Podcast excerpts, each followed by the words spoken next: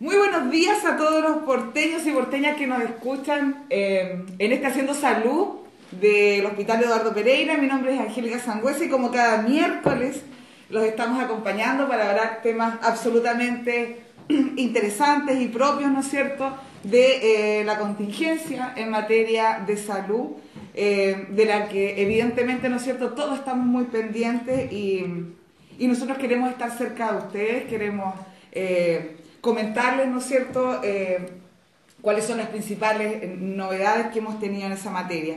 Estoy acompañada, como siempre, por nuestra panelista estable, la doctora Mónica Ceballos.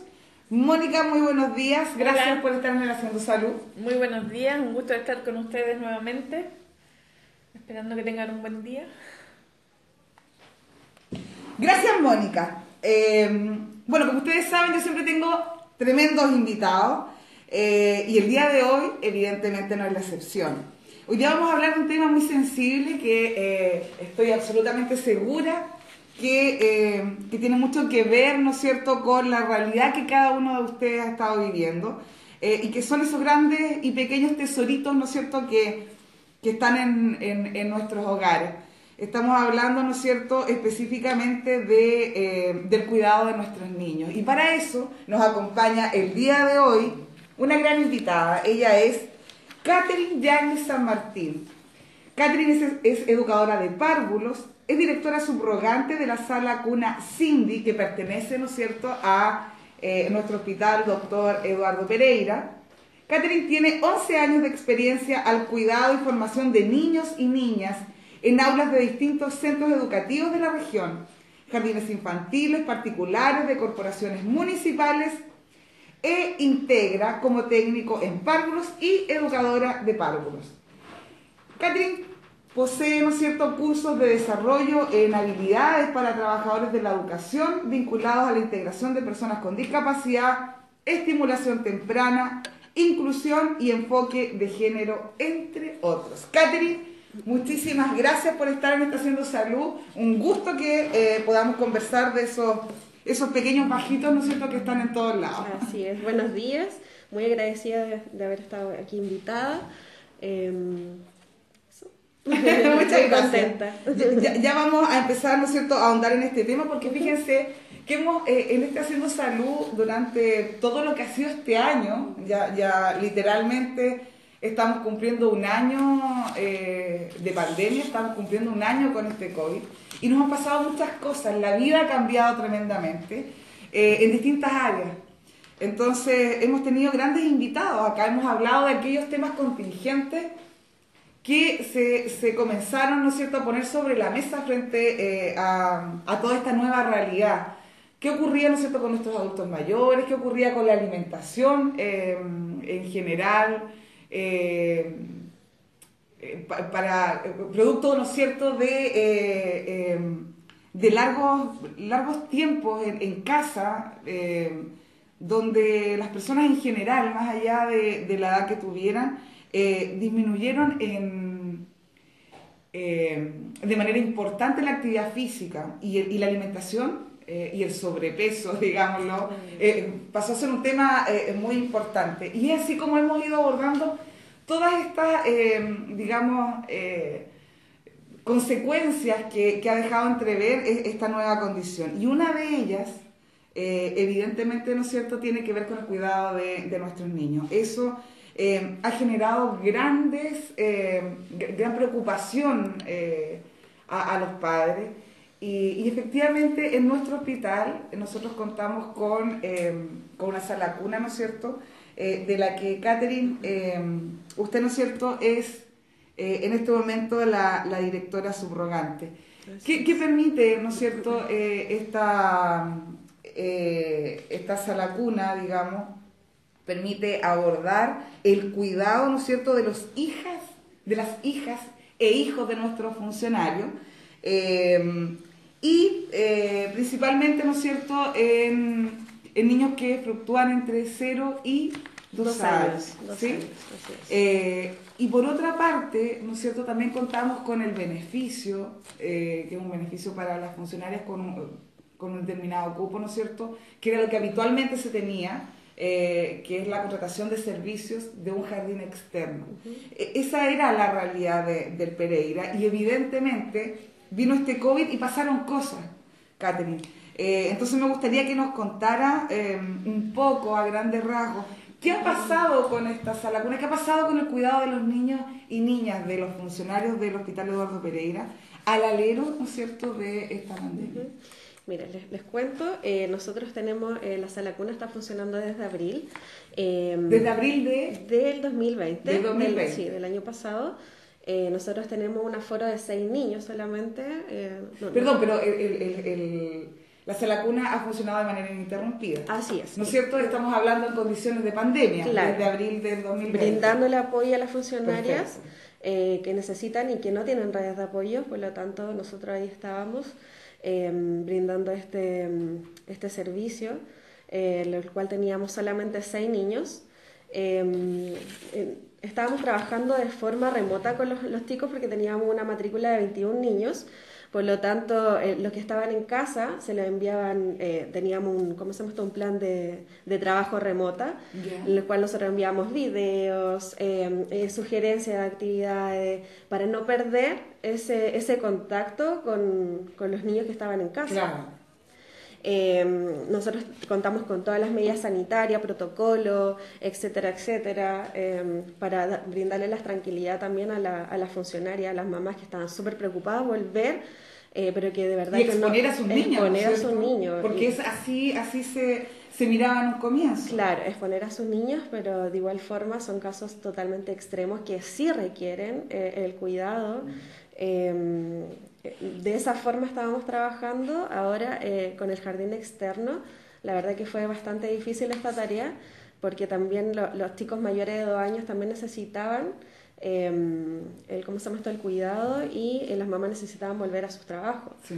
Por lo tanto, eh, eh, se hizo un catastro por toda la región de acá de Valparaíso buscando jardines infantiles. Muchos de ellos estaban Que fue cerrados. muy complicado, ¿no es cierto? Sí. No, no habían jardines. No había jardines, estaban todos cerrados, mucho en quiebra. La verdad que este rubro se fue. eh, en- y encontramos uno, ya encontramos uno, Jardín Vitamina. Que que- partimos hace poco, ¿no es cierto? Sí, así es. Eh, aquí, el 15 de febrero se comenzó el periodo de adaptación. Eh, tenemos un cupo de 16 niños, así es que estamos, en la mamá la verdad que están bastante contentas con respecto a este servicio que se contrató, eh, porque de verdad que necesitaban volver a sus Sí. trabajos. Entonces, mm, eso es lo que te podría, Ya. le podría Eh. Mm. Doctora, eh, que, que, eh, esto tiene, tiene otra cara también, ¿no es cierto? Porque en el fondo el cuidado de los niños, que insisto, el, el- el tesoro más grande de, de todas las familias, digamos, pero además el, al alero de nuestros funcionarios, al ser hijos de nuestros funcionarios, eh, nosotros sabemos que uno de los problemas más importantes que nos ha traído la, eh, esta condición de COVID o esta pandemia eh, es precisamente lo que ocurre con, lo- con el cuidado de los niños y con la asistencia de los funcionarios a su puesto de trabajo. Y eso es un, es un tema tremendamente sensible. Sí, con la llegada de la pandemia se limitó la movilidad, entonces todo el apoyo familiar eh, que viajaban, que se hacían cargo las, las mamás, las suegras, lo- las tías, los primos, se hacían cargo de los niños, se suspendió. Entonces la, lo- el miedo a contagiarse en, el transporte público y todo lo demás generó que la- la- las mamás quedaran un poco aisladas y sin soporte para su hijo. Y la pandemia, uno de los primeros eventos que trajo fue el cierre de los jardines, entonces no, tampoco había posibilidad de tenerlo en, en algún lugar fuera de la casa para poder asistir a trabajar. Entonces, la mamá no va a venir a trabajar y no va a dejar el niño solo en la casa, es imposible. No puede trabajar con el niño acá, Claro. entonces generó eh, muchas dificultades y la imposibilidad de que las funcionarias llegaran a trabajar. Y además, funcionarias, eh, eh, bueno, sin duda que la, la- la labor de todos es tremendamente relevante e importante, de todos, de todo el equipo del Eduardo Pereira y de todos los hospitales, ¿no es cierto? Pero evidentemente ha- había un momento en que teníamos funciones más críticas, enfermeras, ¿no es cierto? Eh, TENS, eh, donde este apoyo era tremendamente importante porque uno veía la disponibilidad eh, y en el fondo el interés de nuestras funcionarias por volver, pero el tema del cuidado de sus niños, como, doctora, como usted señala, era determinante para, poder avanzar en, en, esa situación. Sí.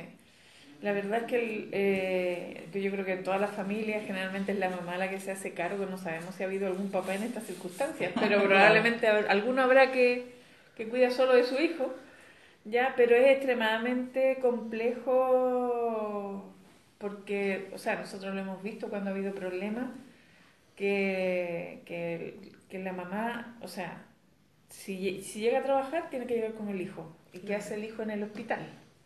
Claro. Y cuando son pequeños, más difícil todavía, ya cuando son grandes, porque nos ha pasado que han cerrado colegios e instituciones y los funcionarios están de turno hasta las 20 horas y entre que el papá salía de trabajar y no, se han tenido que quedar con los hijos en el hospital un, rato. Pero no es una circunstancia sostenible y menos en las condiciones sanitarias en las que estamos ahora, en las cuales se expondrían los niños de forma significativa. Entonces realmente es difícil. Era un tema que nos preocupaba mucho. Catherine, el, el, eh, esta, esta baja en, en, el número de niños que, que podía contener o, que podía recibir, eh, en este caso, nuestra sala cuna, evidentemente estaba dada por las condiciones sanitarias, ¿no es cierto? Eh, me gustaría que nos pudiese contar cómo ha sido el habilitar, ¿no es cierto?, los espacios físicos de, em, de la sala cuna eh, y, por qué debiésemos dar tranquilidad, ¿no es cierto?, de que se cumplen con todos los protocolos, que estos aforos están hechos y realizados por profesionales, que dentro de aquello se cuenta, ¿no es cierto?, con eh, las medidas, con el recurso humano, con las EPP, en fin. Eh, conversemos un poquitito de eso. Mira, les cuento, nosotros desde comienzos de abril eh, estuvieron las conversaciones con el prevencionista acá del establecimiento, el cual nos fue a hacer las mediciones. Em, también, como sabemos aquí nosotros, eh, teníamos el respaldo también de algunos documentos que nos brindaba la, el Mineduc y em, estaba acordado que era 4 metros por niño, 4 metros cuadrados por niño. La verdad que el espacio de acá de la sala cuna es muy pequeño, por lo tanto solamente dio para seis niños. Eh, nosotros también se trabajó el protocolo COVID-19 con toda la red de jardines, las directoras del, del, Jardín Van Buren, eh, del Semillita, del Salvador, eh, por lo tanto, y también este fue revisado por una enfermera, la verdad que fue autorizado. contamos, el hospital nos brinda toda la EPP para nuestras funcionarias también, las que trabajan ahí con, con los niños todos los días. Eh, contamos con mascarillas, em, alcohol gel, etcétera, etcétera. Catherine, y hablemos un poquitito qué le ha pasado a los niños. ¿Cuáles, ¿Cuáles son los efectos que, tiene, que ha tenido? Eh, porque los niños corren, los niños juegan, eh, los niños son de contacto. Claro, sobre, todo, sobre todo en la sala cuna, que la verdad que necesita mucha contención, sobre todo cuando tenemos niños en adaptación que se requiere el abrazo, el apapache ahí, pero em, los documentos dicen otra cosa, que hay que tener distanciamiento social y todo eso, y la verdad que cuesta un montón. Em, de un comienzo los chicos le llamaba mucho la atención la mascarilla. Yo creo que ahora la tienen como totalmente internalizada, que, que los adultos ocupen mascarillas, pero de un comienzo los niños tendían a sacar nuestra mascarilla. Eh, cuando nosotros tenemos esta actividad de lenguaje, tratamos de usar caretas faciales para que nos puedan observar eh, la, la, boca y, la expresión. Claro, por supuesto, porque estamos todo el día con mascarilla, entonces la verdad que eh, y, lo más importante de esto era transmitir la calma y la tranquilidad a la, mm, a, la funcionaria, a los papás, que se quedaran tranquilos, que iban a estar en un lugar eh, con todas las medidas sanitarias, que iban a estar tranquilos, que no iba a pasar nada. La verdad que es para minimizar. Claro. Ya esto no es que no, no va a pasar Nosotros tampoco podemos dar garantías. Por supuesto. en estas condiciones nadie puede hacerlo. Pero evidentemente lo que tenemos que hacer es minimizar los riesgos, ¿no es cierto? Y tomar todas las precauciones que, eh, que se pueda. Mm. ¿Qué, consejo, qué le podríamos decir a todos esos porteños y porteñas que nos están escuchando y que tienen a sus eh, bendiciones, como les decimos, ¿no es cierto?, eh, a sus tesoros en sus casas y, han visto efectos de esto. Mm. desde el punto de vista, usted como educadora, mm. de, de, los más pequeños, digamos, ¿qué, recomendaciones le podríamos dar eh, a los papás? Eh, mira, acá lo más importante es validar sus emociones, ya es validar sus emociones, eh, sobre todo los más grandes que se dan cuenta eh, sabes que no sé, estoy más cansado, no, no, no, puedo ir a jugar afuera, etcétera, etcétera. Entonces, validar, conversar con él, comprender sus emociones, hay que observar, escucharlos, y generar esta instancia de, conversación con ellos, sobre todo la idea es seguir una rutina, la misma que se, establecía ya tanto en el colegio o en el jardín. De eso se ha hablado mucho, de mantener rutinas o, de crear rutinas nuevas. Claro, por supuesto, que es desde el comienzo de, levantarse, el almuerzo, o sea, el desayuno, almuerzo, eh, formar estas instancias, como te digo, de, de lectura, de juego recreativo. Algunos, muchos viven en departamentos, pero de alguna otra forma, por último, un baile entretenido, algo para botar energías. Mm. Em, eh, eh, eh, lo, otro que es súper importante, protegerlo de las noticias. Protegerlo de las noticias negativas, la verdad que... Tampoco difícil porque... Sí, la verdad que... la idea es no exponer a los niños a contenidos alarmantes.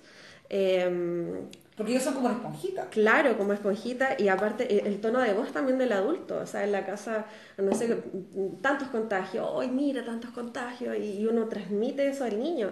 la idea es, que, es transmitirle la, tranquilidad.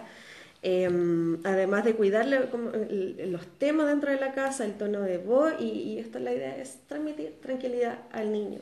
Mm. Eh, y mantener el adulto, eh, la idea es que, que mantenga es complicado. también. Mm.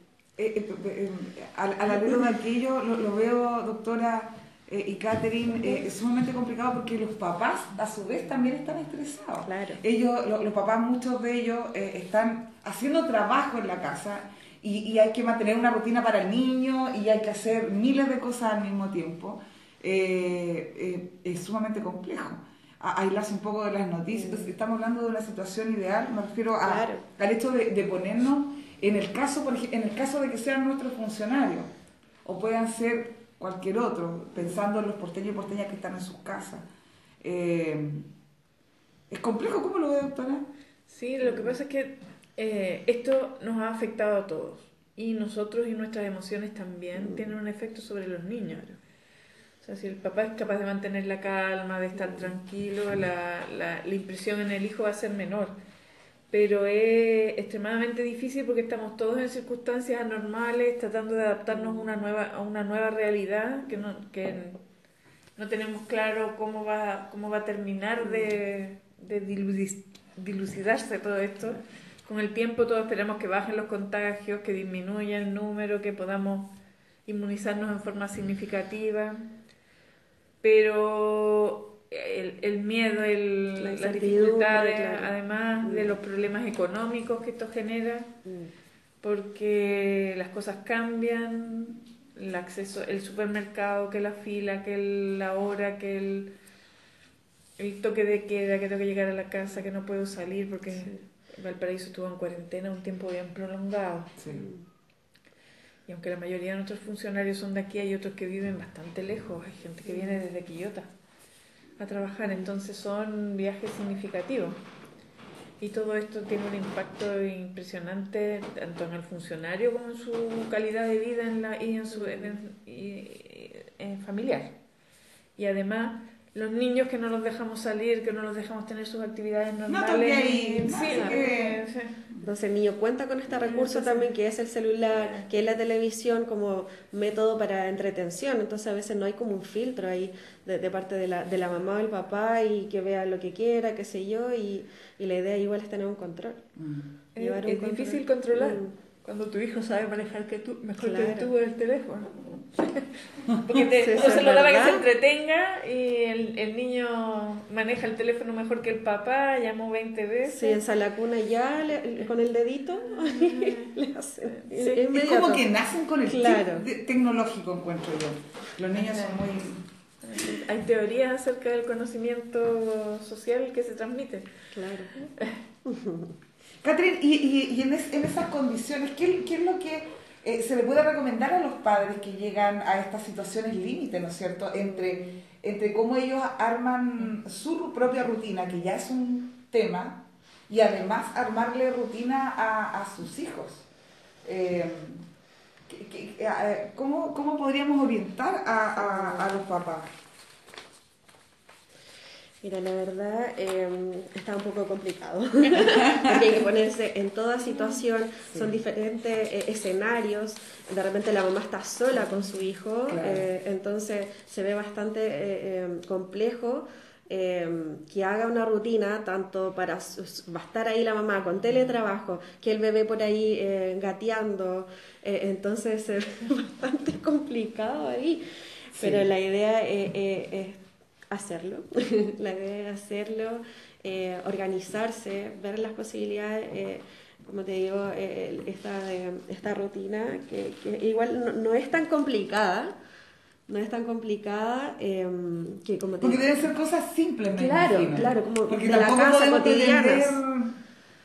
me imagino que aunque, sean cosas simples, tienen un alcance y por último algún manejo le, le, permite, le permite a los papás. Claro, porque la idea igual en la casa es seguirlo con los aprendizajes pedagógicos y como lo, lo que estábamos haciendo anteriormente, nosotros acá de la sala cuna que enviábamos sugerencias, sugerencias de actividades con materiales que tuvieran en casa.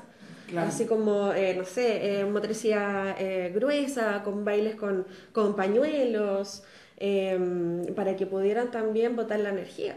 Porque como te digo, mm. muchos no tienen patio, eh, viven en departamento, entonces tienen que estar ahí encerraditos, pero se puede, hay otros métodos, mm. otras cosas que hacer que a lo mejor los papás no saben, entonces nosotros enviamos esta mm. sugerencia para también nosotros apoyarlo. Catherine, ¿y qué actividades se realizan en, la sala cuna con los niños al alero de esto? ¿Qué actividades han tenido?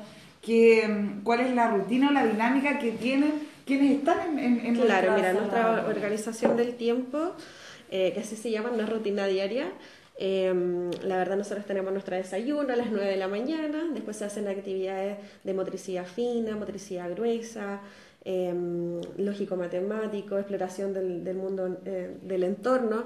Em, salimos mucho a, pasear por alrededor de, de, las áreas verdes que tenemos, que contamos aquí en el hospital.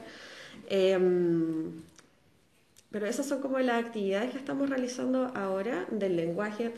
Tratamos de reforzar mucho el lenguaje viendo que muchos de los chicos han pasado, eh, tenemos muchos eh, chicos, pandemia.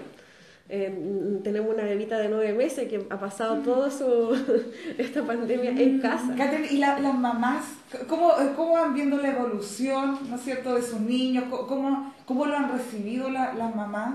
Mira, la mamá está ¿Cómo, cómo, ¿Cómo es la relación entre ustedes como equipo? La verdad que es súper cercana, es súper cercana, aparte de que está muy personalizada la, la atención. tenemos, poquito, tenemos poquito, entonces se puede ver, eh, se puede observar mucho su, su, sus cambios, eh, sus avances. Entonces como muy, muy personalizada ahí la, la, atención.